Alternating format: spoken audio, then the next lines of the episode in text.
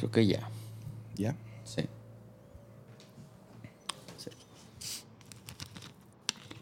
Estoy bien feliz que ya venden Topo Chico aquí, vato. Nunca las he probado, vato. las veo y como que. ¿Pero está muy rica o qué? Sí, pues a mí me gusta mucho el agua mineral, entonces. Eres fan de. Yo es porque no soy muy de agua mineral. Ya. Sí, no, o sea, me regañó la, la, la nutrióloga ¿O sí? por, usa- por tomar demasiado agua mineral. Según yo, ah, pues no tiene calorías. ¿Y sí? Y ah, no, no tiene calorías, pero el problema son los minerales. Mm, Y esta última vez que fui tiene una báscula nueva y es de esas básculas como te dicen toda tu todo lo que hiciste en la semana, literal. O sea, es como yo le decía a la a Cora que que era como esa metáfora que usamos los pastores que uy, si pusieran una pantalla aquí salían todos tus pecados. ajá. Es literal eso. Neta. Su báscula, ya, ya lo tiene ella, ¿eh? Sí, y te, pa- te paras sobre él y mandas, sabe qué cosas a través de tu cuerpo, agarras unas ondas de metal y, y estaba súper alto en minerales. Ay. Y me Y es por. Por agua. ah, e- ese fue lo único que, que vino a mi mente, pero bueno.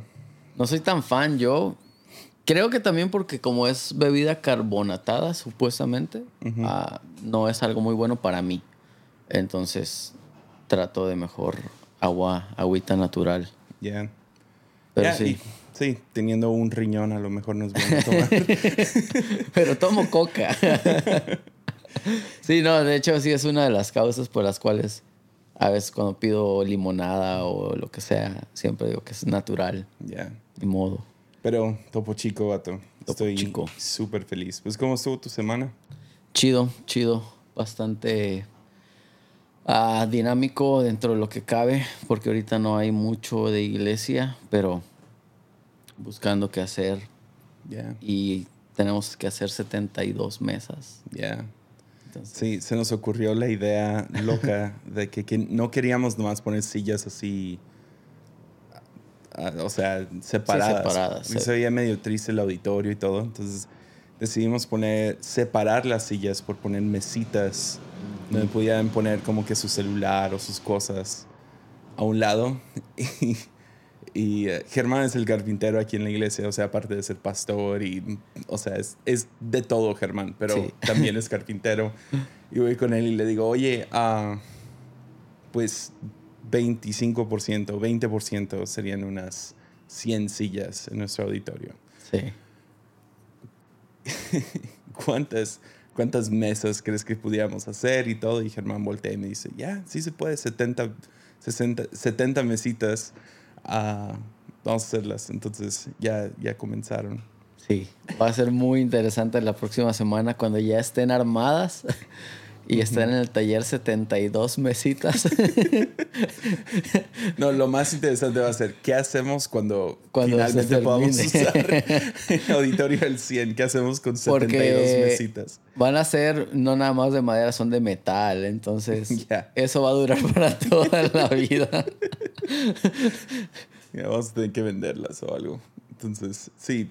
O que se vayan a, las, a, las, a nuestras misiones. Que vayan apartando, de los que estén escuchando esto, que vayan apartando Ya, Si quieren. si Uh, quieren. Ahí viene el gas. Ahí está. 212-5110, el gas. Si alguien necesita gas en este momento, 212-5110. Ya.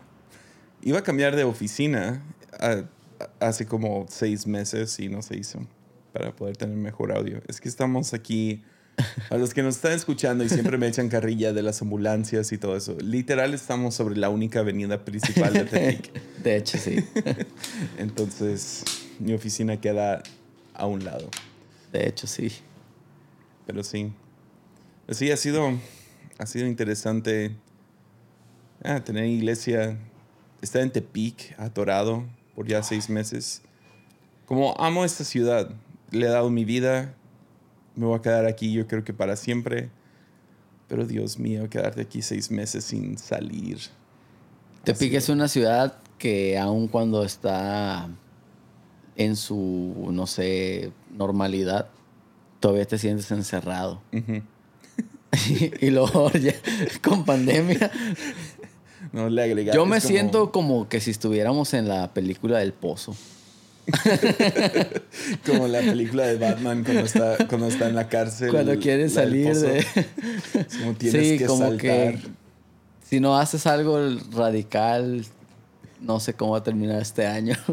Dice que va a salir una nueva de Batman. sí, Se ve, se ve buena. se ve interesante. ¿Sabes que le tengo fe? Sí, yo no sé, todas las de Batman siempre les tengo mucha fe y Sí. luego decepcionan. Ah, Sí. Le tenía mucha fe a Ben Affleck por Yo alguna también razón. le tenía fe a Ben Affleck y alguien me criticó por tenerle fe a Ben Affleck. Es que sí, el vato se parece a Batman. O sea, más Sí. que Christian Bale, pero Christian Bale hizo increíble trabajo. Fue increíble. Y, pero más que nada fue el director. Sí. Porque Sí, cuando, sal- cuando salió el tráiler de, de la película nueva de Batman, se me antojó tanto con todo lo que está pasando en Estados Unidos, guerra civil y todo eso. Mm, Dije, ah, pues tengo que ver la película de la de Bane, porque solo la vi una vez. sí. Y quería escuchar la voz, ¿no? De, de Bane, que no Sí. lo voy a intentar hacer, pero está bien chida. pero, pero la volví a ver. No está tan buena. La, la mejor es la del Guasón, pero... Bueno, es que el guasón, el villano que hizo este compa fue increíble. Ah, no, pero no sé, me gustó, no sé si me gusta más la de Bane a mí. Sí. Que, sí. Como Que- película. Bueno, como película, no, sí. Es. Es que en la del. En la de Bane pasa todo eso donde quebran a Batman. Y luego que él tiene que. como que restaurarse y salir de esa cárcel. Como que eso me gusta mucho de la película. Ya. Es que, ¿sabes que no me gustó? Se sintió... Ay, vienen ahora al otro lado. ¿Quieres una nieve? lo, lo que no me gustó de, de esta es que se sintió muy apresurado todo el final. Mm, O sea, toda la restauración de Batman en mi mente fue mucho más largo. sí, Pero es literal dos, tres escenas y ya. sí. Y luego el final que... O sea, ni modo, se los voy a espolear. Esto ya es su Ya, culpa. si no la viste, salió. no manches. El, el giro al final que la que salió de ahí no fue Bane, sino Ah. la muchacha esta al azar fue como, ¿what? Sí, como que te la. Déjate la cambio. Siempre hay algo así en las películas. Te lo esperas y luego, no, déjate lo cambio. Pero, Pero, sí, sí, fue sí. muy drástico. Sí, no, no, no me la creí. Fue como, neta, o sea, ese, es- ese va a ser el final. Um, y más considerando es la última de las tres y las tres Sí. están muy bien hechas y fácil son las mejores películas de cómics ah, hechas. No sé, hay algunas de Marvel que están chidas, pero, Dos, dos, tres. pero cinematográficamente estas son las... Hay seriedad. Yeah, es Hay como... seriedad. Pero fue revolucionario, o sea... Sí. El Guasón, o sea, especialmente la del Caballero de la Noche, la del Guasón. Sí, es, es, es una película muy buena. Sí, y, y también, no sé, creo que el guasón te, te enamora. Como está tan loco y lo golpean y no le duele, o parece da la idea, ¿no? Como que no le duele. Sí, no sé, cada una tiene sus pros, sus contras. Pero esta nueva que va a salir, a ver qué, qué hace Robert Pattinson, Yeah. si nos sorprende. Mi teoría es que él, se- que él se tiene que redimir. Ujú. Esa es mi teoría. Que todo el mundo lo tiene como el vampiro de Crepúsculo, entonces Yeah. como que como actor se tiene que redimir, aunque no sé si Batman es lo mejor para redimirte, ¿no? Como Yeah. que un superhéroe. Pero a mí él sí se me hace que tiene un potencial serio a ser actor como un Leonardo DiCaprio, que cuando empezó DiCaprio quedó estancado en Titanic para mucha gente por muchos años Yeah. y veían a DiCaprio como el niño guapo y DiCaprio no es un niño guapo, pues, o sea, es un buen actor Ujú. y luego se tuvo que redimir a lo largo de su carrera. Yo estoy esperando que este compa tiene que hacer lo mismo. Yeah. Entonces, por eso pienso que puede que sea una buena película. Es que sí es un buen actor. Sí, es un muy buen actor. Yeah. O- o ¿Viste sea, El Faro? no la he visto, la tengo comprada. Está muy loca, está es muy una buena. de esas es una de esas películas que es como sé que va a estar buena, entonces me la guardo para un momento. Ok. Como de que ah, cuando se dé. Si me entiendes, como esas son las especiales que dices. Yo la vi solo. En, en casa estaba totalmente oscuro Oh, y la pantalla es totalmente blanco y negro. Y neta me atrapó tanto que hasta me empecé a sentir raro. Pero no estaba Pris, mi esposa. Entonces me sentí raro toda la noche. Como neta mal de la cabeza. Y como, espérate, espérate, ¿qué tengo? Sí, es muy buena película, está muy psicológica, no sé cómo llamarlo. Pues el director es brillante. Ah, hizo La Bruja. Mm, ¿La viste esa? sí, sí, sí. Que. te- o sea, hay cosas que amo de esa película y, y hay cosas que no, no me gustan para nada. Especialmente el, el mensaje principal de La Bruja no me gustó. Mm, Ah, porque se me hizo como que. Sí, o sea, no, no hay esperanza. Adiós. Y, y quiero que. O sea, cabe dentro del género de terror, ¿no? Que se acaba y pues no hay. No hay. No hay esperanza, pero igual se los voy a spoilear. Básicamente, una chica vive dentro de una familia súper am, conservadora, se podría decir. Y al, no sé, se, se empieza a llevar con este espíritu demoníaco y hay una bruja medio antagonizándolos y todo. Y luego ella se encuentra con Satanás. Es básicamente la idea, con Felipe. Y Felipe es el diablo. Y el diablo la trae y luego la lleva a un convento de brujas donde es como, oh, pues dejaste algo malo por algo malo. Y es la idea de películas de terror, ¿no? Que te dejen como que Sin esperanza, como dices, para que luego te acosen toda la noche, por ejemplo. Pero, pero no necesariamente porque ves algo como Babadook. Mm, Y Babadook creo que es mi película de terror favorita. muy buena, sí. Que tiene mucha esperanza el, lib- el, el libro. Pero, la película. bueno, es que Babadook, como que cuando le entiendes, te rompe el corazón, ya. a mi ver. Como Yeah. que, ay, pobrecita, o sea. Pero yo no soy tan fan de películas de terror porque sí soy miedoso, la neta, o sea. ¿Cuál fue la película que vimos que te quedabas dormido? Está bien aburrida. El orfanato o algo ¿Era el orfanato o el laberinto del fauno? Neta. Sí, soy miedoso. Está mal que lo diga. Es la neta. O sea, Ah, estoy cansado, me voy a dormir. me dormía por como dos minutos a cada rato. Tomaba siestas como Winston. Pero, pero sí, o sea, no sé, pero la, La Bruja es una tremenda película y fue interesante que salió La Bruja y Silencio en el mismo como mes. Ok.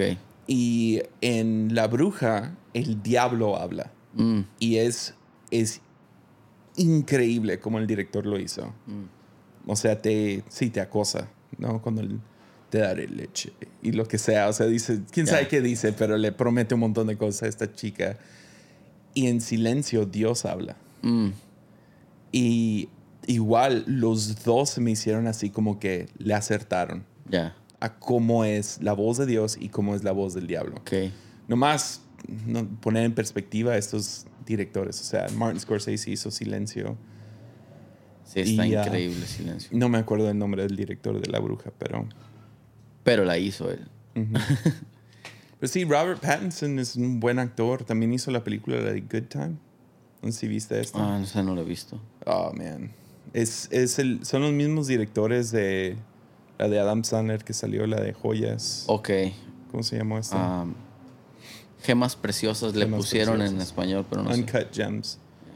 Que, ya, está, está igual. Gemas su- del infinito hermoso sería en España, algo así, ¿no? El asesinato de la abeja asesina. Piedras sí. preciosas. Pero sí, um, sí, estoy emocionado por ver Batman. A ver que yo, yo le tengo fe. A ver, a mí alguien me criticó una vez por tenerle fe a, a Ben Affleck. Ahora le tengo fe a Robert Pattinson. A ver qué. No va a ser El Guasón y no va a ser las películas de Christopher Nolan de, No. de Batman. Imposible. Nomás por el puro tráiler puedes ver eso. Pero se ve buena. Pero la mejor película que va a salir, fácil. Espero que dure seis horas y media. Dune. ¿Ya viste el tráiler? ¿No? Ah. ¿Sabes? Estoy desconectado este año de películas. Pues es que todo se pausó, Se ¿no? O pausó sea, totalmente. pero Dune se ve y Dune va a salir este año. Estoy o sea, no puedo no puedo con qué tan emocionado estoy. No, no, no. No he visto nada de eso. ¿Qué haces? Andas en tu celular. Ah. Estoy en mi celular. Estoy buscándola. Estoy buscándola. Quiero, quiero saber de qué estás hablándome. No, para ver si a lo mejor. Es que yo no hablo inglés. O sea, y luego dices cosas en inglés que es como que. Germán y yo los Yo- dos yo pienso tenemos que el es- problema ¿Duende o algo así? No sé qué es. Dune. Dona, donas. Vende Eh, don. Es un no. muchacho que vende donas en México. No, son las, las dunas, ¿no? ¿Sí se llaman? las Dunas, del desierto. sí, sí. eh, Es, es una película de ciencia ficción que está larga la historia detrás de esta película. Entonces, Nunca la había visto. es una novela de ciencia ficción que nunca he leído. Pero según Ok. eso, es, una, es un buen libro. Mm. Ah, algunos lo aman, algunos lo odian, pero todos dicen sí, es, es como que bueno. Ahí está. Entonces, ah, en los 60 si no me equivoco, 60 70 Mm. está este hombre, Alejandro Jodorowsky, que es un director mexicano súper controversial, El Pero- Raro, raro, raro. rarísimo. Ah, son las películas más... Ya, o sea, si quieres una película que te acose, ve el topo. O sea, es... Tétricas. tétrico, vulgar, Sí. feo.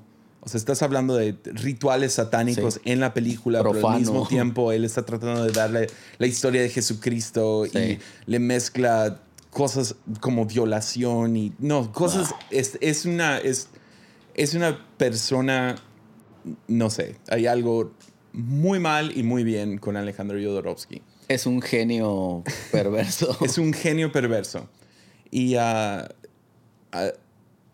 le preguntan, llegan con él después de haber hecho sus dos, tres películas independientes, que era como La Montaña Sagrada, El Topo, hizo dos, tres más. Hollywood básicamente le habla y le dicen, ¿qué película quieres hacer? Wow. Creemos en ti, queremos hacer una película. Y él dice, Dune. Ok. Sin haber leído el libro ni nada, él dice, escuché que este es un buen libro, yo quiero escribir el guion. Entonces le dicen, ok, escribe el guion, arma el plan y no lo traes. El vato se va, escribe el guion, contrata al artista más así amado del tiempo que hacía todos los cómics, Ujú. pero los cómics de ciencia ficción, no los de Marvel y todo eso. Era otro vato, no me acuerdo de su nombre, para hacer el storyboard. Ok. Literal hace toda la película en cómic. Wow. La cosa, o sea, le enseña en un, hay un documental que se llama el, La Duna de Jodorowsky. Ok. Entonces hace este libro y ah, es un libro inmenso, o sea, miles de páginas, miles de dibujos. Según él, él quería que la película durara seis horas. Wow. Dijo, si se puede 20, mejor 20. O sea, sí está de loco Alejandro Jodorowsky. Eso ya no es película, eso ya es una serie. Sí. Entonces él y su meta fue crear la sensación que te da tomar LSD sin que tomaras LSD Mm. con los visuales de la película. Wow. Entonces hace eso y luego empieza a contratar a todos los artistas. Ok. Encuentra, no me sé los nombres, pero encuentra a, a un escultor súper satánico de. Alemania que tienes que escuchar su voz. Eh, No me acuerdo de su nombre, pero es, como, es ahorita van a saber cómo buscarlo. Pero encuentra a este vato, encuentra otro de efectos especiales, agarra al que había trabajado con Stanley Kubrick con 2001 Ok. ah, y que hizo todos los efectos especiales ahí. Y luego empieza a contratar a gente. Contrata a Dalí, que sea uno de los personajes principales. A Dalí. Ok. Ah, y Dalí dijo, sí, si yo soy el actor más pagado en la historia de Hollywood. Entonces le iban a dar como cuatro minutos y le iban a pagar un millón de dólares. wow. o sea, puros artistas mal de la cabeza, ¿no? Que nomás quieren dar su impresión en el mundo. Muy, no sé.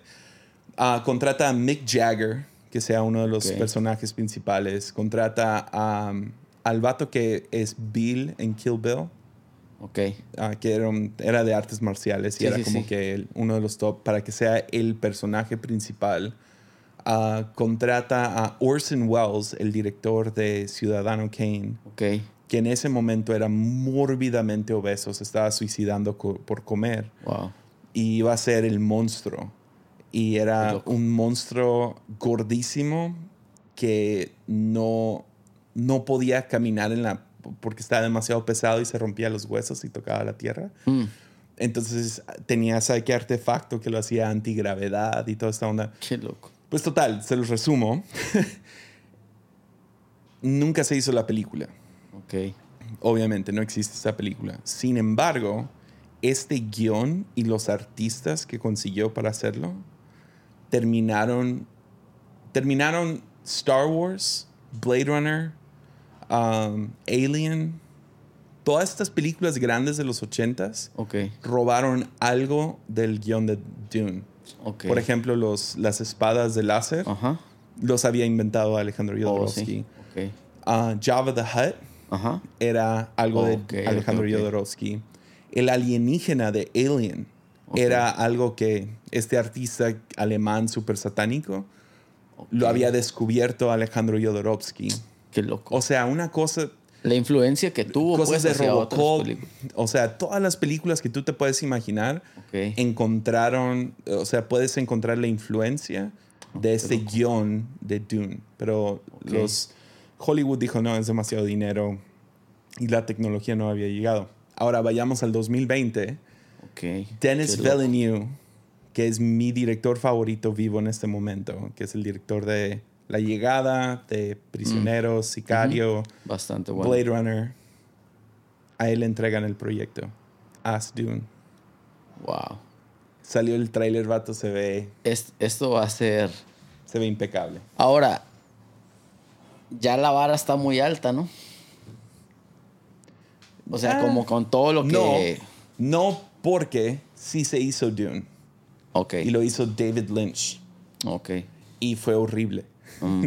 Entonces, no sé, que a lo mejor hay gente como yo que se sabe la historia de Alejandro Jodorowsky y se saben, saben cómo se dio todo esto para poder ah, hacerse y conocen el trabajo de Denis Villeneuve, que van a tener la expectativa muy alta, ¿no? Ok, sí. Pero en buena onda nunca me ha quedado mal um, Denis Villeneuve, el director este. Sí. Pues suena bastante bueno. Y el tráiler se ve así de, yeah. Ni eh, de broma lo había visto. Lo, lo Hans Zimmer hizo la música, o sea, los actores, o sea, ya, se ve Lo tengo que ver. impresionante. Suena bien. Suena bien. Ya, Ese tipo está loco, Alejandro Jodorowsky. es mexicano. mexicano. E- e- Es, es muy difícil explicarle a gente la etapa que pasé cuando tenía como 15, 16. Ujú. Porque cuando digo pasé por una etapa muy oscura Sí. y que cantaba en una banda de metal, gente piensa, ah, era metalero. y no, era influencia de Alejandro Jodorowsky. El otro era Castaneda, el chamán este, Mm. Carlos Castaneda. Ah, gente como... Es que en México su- sus artistas son súper... ah, unas son mórbidos Sí. muy mórbidos. O sea, ves a alguien como Frida Kahlo y todo es sangre y muerte y extremistas. ya, y es muy depresivo a Sí. diferencia de otros lugares. Y a lo mejor es la, la- no es coincidencia que la única película que Disney hace o Pixar hace de México tiene que ver con la muerte. Día de muertos. Sí. O sea, es, es algo en nuestra cultura. Y no sé si es algo bueno o malo, no, no sé. O sea, cosas como celebrar el Día de los Muertos. Yo sé que cristianos brincan y no, no es bueno. Pero hay como que hay una relación muy interesante con la muerte en México. ¿Quién sabe qué, qué es? Se... No sé si es el que se toma con tanto... re- Como se relaja tanto el mexicano que... Ya. convive tanto, o sea, no, no, no digo que en otros países no, pero convives tanto con la muerte, pues, o sea, es tan, tan real, pero que a la vez lo quieres hacer como, ah, yo, yo te conozco, Somos compas, somos amigos, y nada que ver, ¿no? Pues ahí nace la secta de la Santa Muerte. Es como, Sí. es como, ah, es mi amiga. Ay, Y- está, está loco todo eso. Y si yo le traigo ofrendas como cigarros o lo que sea, Sí, ganar su favor o entonces algo. me gano su favor y, y la lógica ah, no es, no puedes decir, ah, es gente, Pues ahí en, en Puga, uno de nuestros ah, es- misiones que tenemos está en un pueblo que se llama Puga, ¿no? Y me tocaba ver mucha gente con Santa Muerte colgada, así. Y obviamente no es como que quieres, como, eh, quítate eso, pero pues sí les preguntas, hey, ¿por qué lo traes? Y no, la gente le, le venera. No, es que yo soy. Una vez me dijo una muchacha, no, es que yo soy devota, devota a la Santa Muerte. Y yo le dije, ¿devota y sombrero o, o nomás devota? y se enojó la muchacha conmigo. Ella estaba hablando en serio y, y yo pensé que iba a ser chistoso y sí se enojó. no, es que yo le soy devota y... No, pues, bota y sombrero, yo pensé inmediatamente. sí, pero en nuestra cultura sí tenemos artistas locos, artistas... Pero no sé, a la vez también creo que como que en México no son muy respetados estos artistas. Siento que el artista mexicano es más respetado en otras partes de, del mundo. ya. Pues tenemos algunos, como Alfonso Cuarón, Sí, ya ahorita, y en cine ahorita está increíble. Guillermo del Toro. Sí. A Iñárritu, ya. Eh, Omar Chaparro también. Eugenio Derbez, que siempre actúa igual. Sawyer está obsesionado ahorita con Nailed It México. ¿Sí? ¿Lo has visto? Sí, sí, sí. Está buenísimo. Sí, está muy bueno. Qué chido que te paguen por hacer algo así de Por literal burlarte de gente. Y Sí. me encanta. Hay un episodio donde sale Adal Ramones. Ok. Y es la nueva temporada, supongo. no sé, pero salen los dos. Entonces está. Está muy bueno porque se pasan de lanza. O sea, es lo más irrespetuoso. Pobre gente. Es su primera vez en televisión y ah, son. pero se llevan un buen dinero. No sé, no sé ¿Y la si se gente? llevan dinero. Pero obviamente no se te hace como que lo están actuando demasiado. o sea, como que sí, cocinas mal, pero le echan demasiadas ganas. No, pues una, mi suegra es panadera Ajá. y ah, ella vino a la casa y me dijo, ah, Abby, tienes que ver esta serie. Y, y lo ponen y mi suegra inmediatamente dice, ¿cuánto tiempo tienen para hacer este pastel? Mm, O sea, no es físicamente Sí, bueno. posible. Ok, ok. Entonces se las ponen para fallar. sí, Es como, arma esta mesa en 15 minutos. sí, no se puede. No, o sea, Sí, no les- funciona. En, en 40 minutos un pastel, sí está bien difícil, me imagino. No. Pero sí hay gente que parece que le echa ganas a, a regarla, pues, porque hay unos que tienes que ver No, eso. está muy bueno. Bu- Sí, sí lo disfruto. Es de lo más entretenido que hay. Salió una señora, no, no sé quién era porque le adelantamos al- a la intro, y era una viejita con lentes enormes. Era, era como, "Ah, yo quiero ser esa viejita. Neta. Nomás su sarcasmo le valía. Omar Chaparro está tratando de hacerla reír. Ella no. No le Ella en importa. su mundo. Ella está haciéndolo a él reír. O sea, era la jefa, jefa, jefa.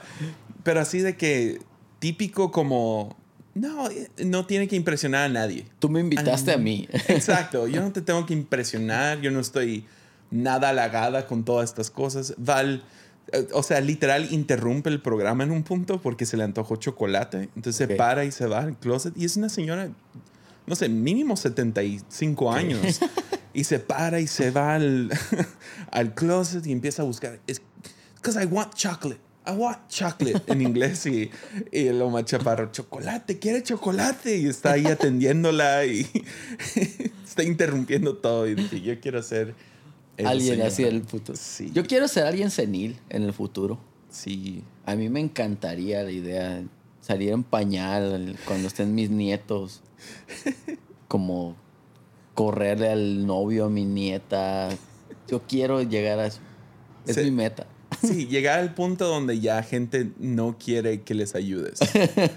donde, donde ofreces tu ayuda, como, ah, tenemos que mover este mueble y tú, ay, voy, mijo. No, No, no, abuelo, que lo siéntate. haces tan no, mal no, que no, ahí quédate. No donde- te molestes. Cada que te levantes de la mesa rompes el plato, entonces ya ni tienes no, que no, no, no. ahí déjalo. Yo creo que voy a llegar como a los 60 y voy a empezar a fingirle. O sea, nomás voy a... Oh, se me olvidó. Se me olvidó que era, no sé, lo que sea. ¿Se le baja el baño? Bien extremista. No me he cambiado los calzones en seis semanas. No, sí, estaría chido. A ver si llegamos. Ojalá que sí. Digo, si la pandemia lo permite. Dios quiera y la pandemia también. Yeah. Sí, ha sido. Ay, Yesaya, llevamos rato conociéndonos. Creo que sí volvemos exactamente a nuestros 15 años cada vez que Sí. estamos juntos. 12. ¿Te acuerdas de la vez que casi nos matan en Cherán? Sí. Yo tenía miedo. Sí. Yo sí tenía ¿Fue miedo. tu culpa? No fue mi culpa. Fue todo tu mundo, culpa. no, todo el mundo dice que fue mi culpa. Fue tu culpa por No. andar proclamando el evangelio. No, no, no, no, nada que ver, nada que ver. No, no, no. Mártir de Cristo hasta el final, pero. No, no, no, no, no, no fue mi A culpa. ver, cuenta tu lado de Ahí la te va, ahí te va. Ahí esta es mi versión y el oficial. Ahí te va. Fuimos a Michoacán, a Uruapan, primero que nada. Y luego nos dijeron, vamos a ir a Cherán, ¿se llama? O Cherapan. Porque había dos. Cherapan. Cherapan. Era Cherapan. Cherapan. Vamos a ir a Cherapan. Nos dijeron, no digan que son cristianos porque los pueden matar. Así. O sea, como bien de. Si no te comes la sopa, te va a llevar el coco. Ya. Si dices que Y eres no nos cristiano. la creímos. No, pero, pero a la vez sí, o sea, porque es Michoacán, pues, y la gente de, o sea, perdón si alguien de Michoacán, ¿verdad? pero del centro son más bravos que los de acá, pues acá somos Tepic. Y en aquellos años no estábamos acostumbrados a balaceras y todo eso. Ya. Entonces, yo sí iba con eso de, no, pues si te dicen, pero a la vez es como, bueno, pero quién sabe. Éramos un grupo que seríamos 30, 40 Es que personas. Nos habían dicho que había ido un grupo de jóvenes como seis meses antes. Antes, sí, Y fueron súper irrespetuosos. sí. Y nosotros dijimos, pues no hacer eso. Claro. Creo que el grupo se metió a la iglesia católica y andaban Ajá. bailando y cantando canciones y, y el pueblo se ofendió Claro. y se enojaron. con Ahora, el cristiano. pueblo, el pueblo era de esos pueblos donde no hay ley, pues no hay No. como que policía. Yo fui a la estación de policía y tu oficina está más grande que la estación de policía. Era como neta, no miento, como de 3 por 3 metros Ya. y había como cinco rifles nada más y como unos cuatro señores que eran, se decía que era la policía, pero eran cuatro señores. la cosa fue eso, que nos dijeron, no digan que son cristianos y había varios jóvenes y empezaron a gritar, amén, aleluya, Dios los bendiga, Cristo vive, que sé que... Y a mí fue como que cállense, o sea, nos acaban de decir que no hagamos eso. Esta es mi versión. Que andaban antagonizando porque nadie anormal era así. No, no, era, era de broma. Er- Eran, estaban bromeando estos morros, yo creo, nada más como Dios le bendiga, cosas así. Porque no somos así, neta. O sea, no somos de, de a- aleluya, Dios le bendiga, toda, tan, tanto así, pues. Pero eso es como que estaban bromeándolo. Pero pues van la broma porque te acaban de decir justamente que no. Y yo vi que se acercaban dos señores, como que muy vengo a medir el agua a ver qué está pasando. Y yo la malicié. Desde mi punto de vista fue como estos compas vienen a ver qué onda con nosotros.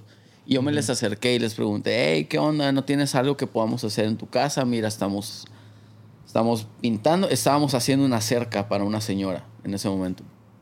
Estamos haciendo una cerca, tenemos pintura también, podemos ir a pintar tu casa, podemos barrerla. Lo único que queríamos, nuestro evangelismo era servicio, no era tanto predicar uno a uno. Obviamente, si se abría la opor- oportunidad, era la idea. Esa era el servimos para que se abra la brecha a predicar. Yeah. Pero no íbamos a empezar a predicar antes de servir. Y había una pequeña iglesia de como 6, 7 personas Sí. que era sí, secreta. Sí. Había un dijimos, pastor de pues ahí. si conectamos con alguien, con que venga uno. Era la idea. Vamos a ir y Sí. servir a la comunidad. Y íbamos a tener un evangelismo en la tarde. Pero más que nada payasos y globos, dulces, Vamos a cosas servir a la así. comunidad. Muy divertido la onda. Entonces andamos ahí y yo me acerco con estos señores como, ah, mira, estamos haciendo esto. Y luego me dicen, son de una religión. Y le dije, no. O sea, la clásica no es religión, es relación. Ahí aplica, ¿no? Es como te... Y más si te van a salvar de morir apedreado. Y el vato, estas son mentiras.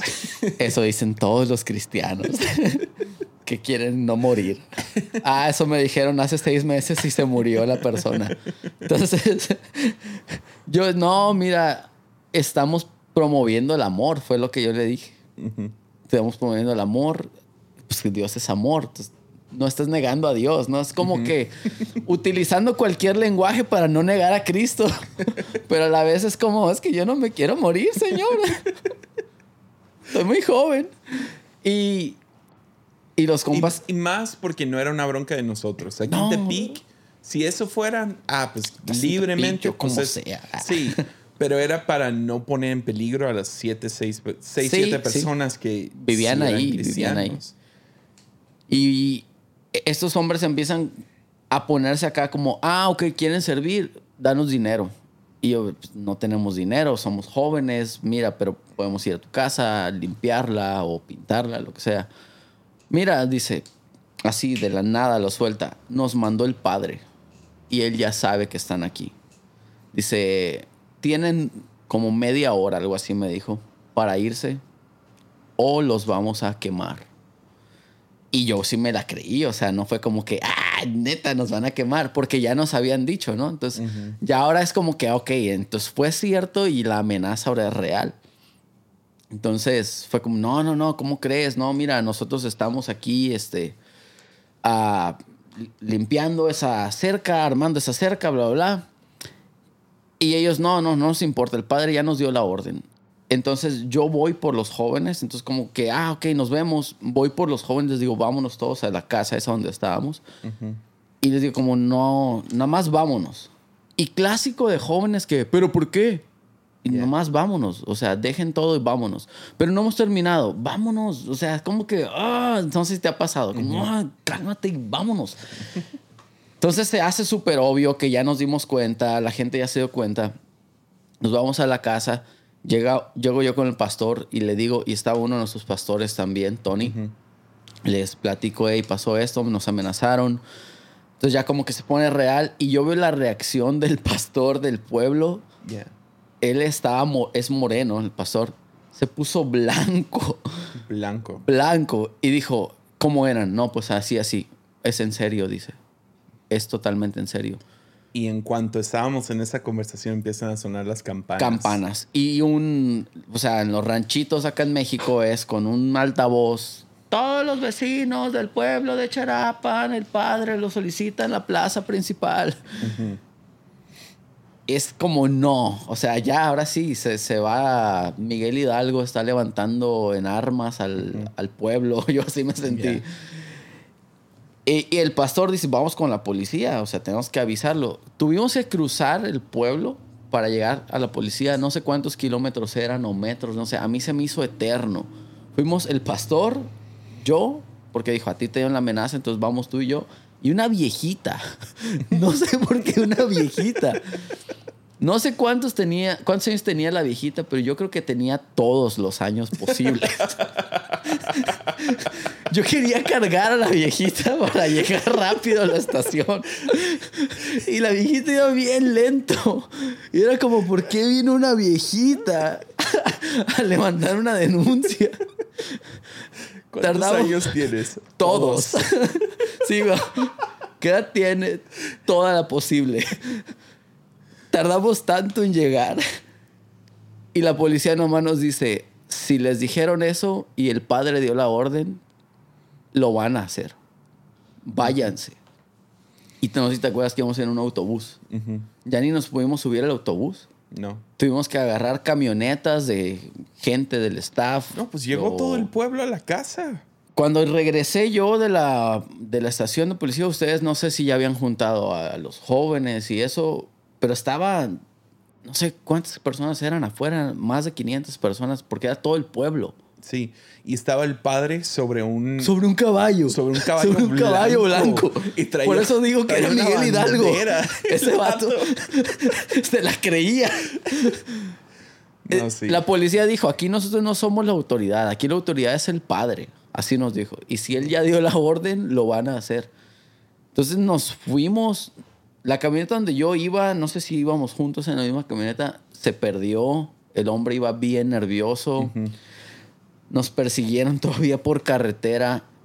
Gloria a Dios, nadie lanzó una piedra. Porque una persona que hubiera lanzado una piedra, o sea, todo mundo, ah, yo también. Y, o sea, Yeah. pero ya había gente, yo me acuerdo gente que ya había gente con palas y con piedras en la mano. O sea, no es mentira, no es exageración, es... Yo sí pensé que nos iban a matar. No, sí. y, yo- Fue. y esa es mi versión. Fue. fue, fue Pero todo el mundo dice que fue mi culpa, gachos. a lo mejor se enojaron porque, no sé, fui y les puse una cruz en su puerta o algo. No sé, no, no, no, no hice nada así. Me agüitó. No, lo, lo chido también, porque lo que me preocupó a mí fue qué pena llegamos para servir a esta pequeña iglesia Sí. y los dejamos peor. Pero estuvimos como, ¿cuánto tiempo? Dos semanas en Michoacán. Sí. Entonces, el lunes que siguió después de eso, yo creo que andábamos allá un jueves, viernes.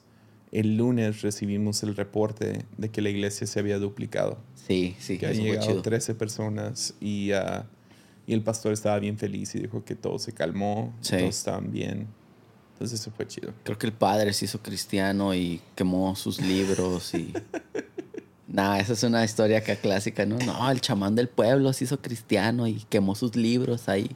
No, no sé, pero sí es cierto, sí se, se duplicó el número. ¿A ti te O tocó sea, visitar el chamán de, ah, de, ah, de aquí arriba, Zitácua? No, No. no, no, no, Eso sí estuvo intenso. no. Ya. Entré a su. a su. a su. Era como un domo. Ujú, No vivía ahí, pero ahí tenía su altar. ujú. El piso estaba lleno de plumas y sangre. Oh. Ya, bien intenso. Y es aquí en Tepic. Y era como, oh, ok, wow. No, pero, ah, me acuerdo de ese evangelismo y me acuerdo que fueron a su casa, pero yo no fui. Yo no fui, yo andaba haciendo quién sabe qué. No, no, no es, no es Itacua, es, es por allá por Puga. ¿Cómo se llama? El que queda arribita. Mm. A ver, sí, sí, sí, se, se llama Huiricuta. Viricuta. Huiricuta, sí. Sí. Hici- hicimos un video de eso de Michoacán y ah, lo pueden buscar como Michoacán. Michoacán, el muchacho que lo- Nadie lo encontraba. Anormal Anormal en en- Michoacán. Y lo buscas y lo buscas y no sale. Y luego le pones Michoacán. Y nunca lo corrigió. Es que ese vato como que no era muy letrado, pues se, se tatuó filipenses con, C. Filipenques. es que le gustaban los panqués y también el libro de Filipenses. Dijo, ¿cómo lo puedo unir en una sola frase? Filipenques Filipenques. 4-3. 4-3. Todo lo puedo. También ponerte Filipenques. todo lo puedes. No, sí, tú todo lo puedes, literal. A ver, sí nos ha tocado varias. Ah, no, no, sí te tocó a ti cuando íbamos a... a- ah, se me fue el nombre otra vez. Wirikuta. Wirikuta. ¿Tú no fuiste a Wirikuta? Es que hacíamos tantos evangelismos, pero yo me acuerdo de ese también que hicimos en, en Zitácua. Hicimos, es que hacíamos muchos evangelismos. En lugares, sí. pues, Hasta la fecha, ¿no? Es que ahorita no. Por la pandemia. Sí. Pero como que ha cambiado la forma de hacer evangelismo, porque antes era de... No, no daba mucho fruto. No. Pero estaba chido. ¿Te acuerdas también que tú y yo y había otro muchacho más nos íbamos a, al centro a tocar Ujú. Y un día nos metimos a la iglesia de la catedral, pues, Yeah. aquí en Tepic. Y tú tenías tu guitarra, yo tenía mi tambor, un djembe. y este Felipe tenía su, Su violín. violín. Y estuvo chido, la neta, porque nos metimos y no fue acá como que, ah, vamos a tocar dentro de catedral. Fue como que poco a poquito intentando, pero la gente se puso feliz porque había gente en, en- no era misa, no era misa, estaba nada más como la iglesia católica siempre está abierta para que gente vaya y rece. Y había algunos cuantos rezando y pues empezamos a... Pero como que hay buena acústica, no sé, y sonaba muy bien. Chido. Y la gente día. estaba como que feliz. Yo me acuerdo que ahí sí se nos acercó, y no sé si tú te acuerdas, que se acercó un hombre que dijo que él era santero, así dijo. Yo soy santero y me gustó lo que hicieron. O sea, supo que estábamos haciendo alabanza. Y, y él, no me acuerdo, algo así dijo como que él sabía que el día de hoy tenía que ir a, a la iglesia porque se iba a topar con alguien que le iba a decir algo. Y lo hizo sonar así como que teníamos algo que decirle. Entonces, no sé si... Nuestra catedral está bizarra. Sí. Bizarra. En buena onda. Nunca he entrado a un catedral más. ¿De a- tanto ¿A miedo? una catedral? Sí. Um, más. Ya, el cuarto, cuando entras hacia la derecha, Está un tienen. Cristo... No, no, no. Tienen, el, tienen un cuadro enorme de un demonio. Oh, pues tiene uno de purgatorio, ¿no? También. Ya, pero hay como que un demonio sonriendo. Ujú. Y como, no me acuerdo si tiene el dedo en la cara. Pero es literal como un demonio como caricaturesco, ¿no? Con sus cuernitos y es rojo, pelón. Ujú. Pero es un... Está enorme, enorme. Y está a un lado de... una y luego volteas al techo y hay un pentagrama. Sí. ¿Quién lo pintó? No lo entiendo. No entiendo por Sí qué... tienen cosas raras. por qué ese cuarto existe. ¿A quién le oras cuando entras ahí? No, no sé. Sabe. Como Santa Muerte tiene sentido. Pero dentro de una iglesia, pues está.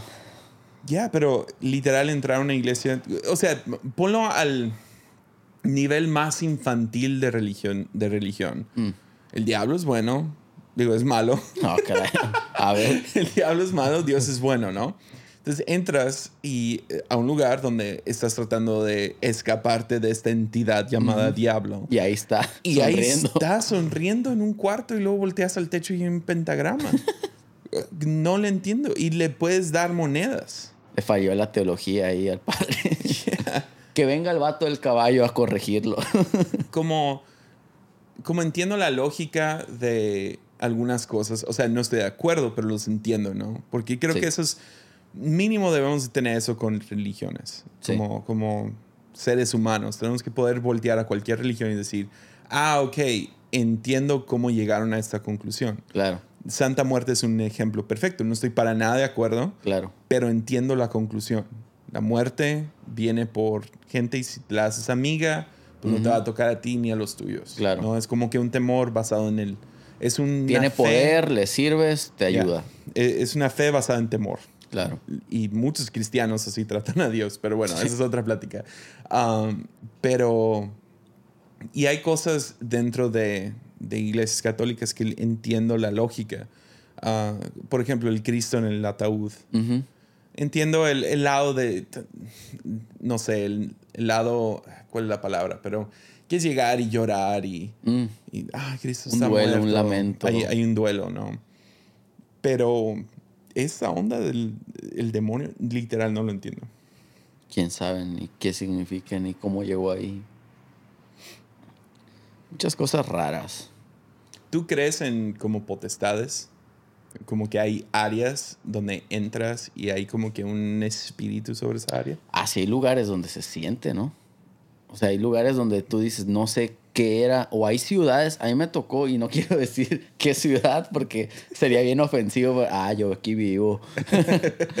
Pero a mí me tocó estar en una ciudad donde ni sabía que nada con nada. Hasta después me contaron cosas y yo me sentía raro.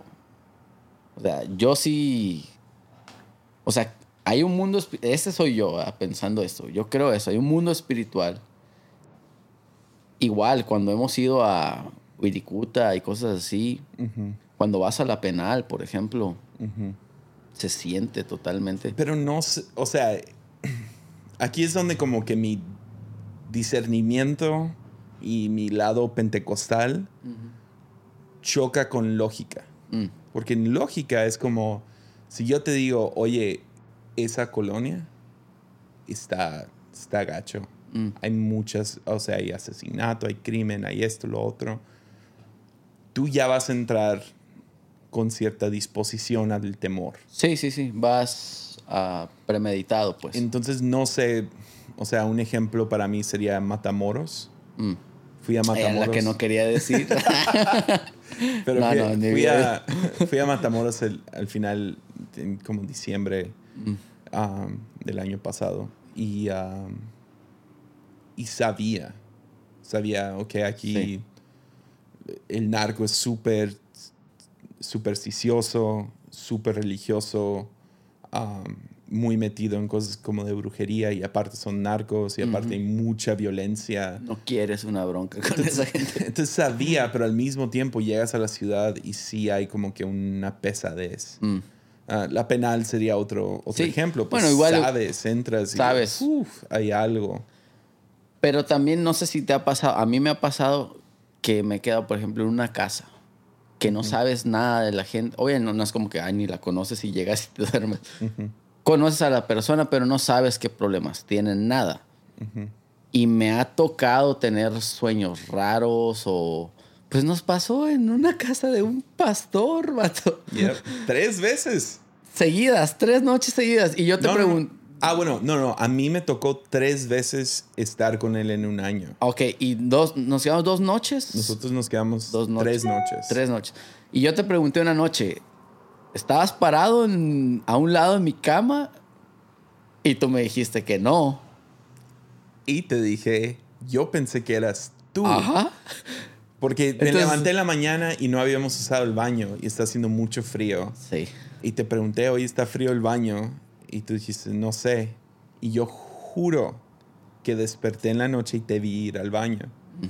Pero tú juras que tú me viste a mí pararme a ir al baño. Yo vi a alguien, yo pensé que eras tú, estaba parado. Eh, Es que había dos camas. Eran dos camas que era un pasillo entre cama y cama. Y había alguien, una silueta parado ahí, pero como es estático, no se movía para nada. Entonces dije, pues, qué raro, Jesse se levantó y quedó ahí. Pero dije, pues, ah, lo voy a dejar. Entonces en la mañana yo Pensé lo mismo. Los que- dos estábamos despiertos al mismo tiempo. Ajá. Si uno hubiera hablado, piensa en Uh. eso. Si uno hubiera dicho, ¿qué onda, vato? Y hubiera, Y que te hubiera contestado, nada. Oye. no, si me pasó con ese mismo, Entonces ahí qué, es como que... Yeah. Por eso no gusta ver películas de terror. No, pero estuve con este mismo pastor tres veces en el año. Una estábamos con él, en los otros dos coincidimos. Y en otra estuve con Alvin. Mm. Y estamos acostados en el hotel. Y se escucha. Me da pena si alguien sabe quién es este pastor. Pero bueno, X. No, no estoy diciendo que estamos está di- sobre que él. no estamos diciendo quién es. No Nomás- estamos diciendo quién es. Sí fue una coincidencia que tres veces me tocó con la misma persona, pero ah, la, la segunda vez, no, no, no, la primera vez fue con Alvin. Y Cuando yo fui ya había sido con Alvin. ah, no me acuerdo. Sí, cuando yo fui, yo ¿Ya? estoy seguro- tú me Ah, dijiste sí. que ya había sido. Entonces estábamos, estábamos en el hotel Porque hasta preguntó por Alvin esa vez esta Ya. persona. y gri- se escuchó un grito, él estaba en otro cuarto, y se escuchó un grito de una mujer gritando, ¡Auxilia! Inmediatamente nos paramos y nos salimos del cuarto a ver qué, o sea, qué, en qué podemos ayudar. Esto me ha pasado como tres veces en hoteles. Qué loco. Yo nunca he escuchado a gente como que cachonda en el otro cuarto. Mm, Me ha tocado tres veces mujeres en problemas. wow. Y ah, ahí- ahorita te cuento las demás. Pero una fue con Mike Richards y Taylor. Estábamos en un cuarto y, y escuchamos a una señora gritando como, no sé, a las una de la mañana. Oh, Y le hablé a su cuarto del vato. Oh, sí. Y, al- y le dije en el teléfono, te, te podemos escuchar. Ya le hablamos a seguridad. Yo ni sabía quién era. No sé de dónde salió la valentía de no sé quién eres, Porque Mike pero voy a buscarte. habla, habla. Y pues le hablé al cuarto del vato. O sea, cuando pones 107 o lo que sea. ¿Y por qué no hiciste la voz de Liam Neeson en Te voy a escuchar. Te voy a buscar? Ah, te voy a buscar. encontrar. Ya, te, voy a escuchar. Pero ya te escuché, pero te voy a seguir escuchando. te voy a encontrar. Y te voy a matar. ¿No se llamaba Marco de Tropolla el vato? Pero bueno, estábamos ahí y Perdón, salimos, interrumpí tu historia. No, salimos corriendo, yo y Alvin, de que qué onda. Y nada, hablamos a recepción y era un hotel pequeño Mm. y los de recepción, no, no escuchamos nada. Pero yo y Alvin escuchamos a una mujer gritar auxilio. Luego, ah, después me tocó solo. Mm. ¿Más miedo? Ya. Ya, Y ahí no, no me gustaría dar los detalles porque daría, daría más hacia dónde estoy apuntando. ya sabes quién es, estaba. casi. No voy a decir su nombre, pero empieza con Ger y termina con Man. Pero sí, no sé, hay, porque sí hay lugares, como hay un lugar que me saca de onda y, y no tengo ninguna razón para que me saque de onda.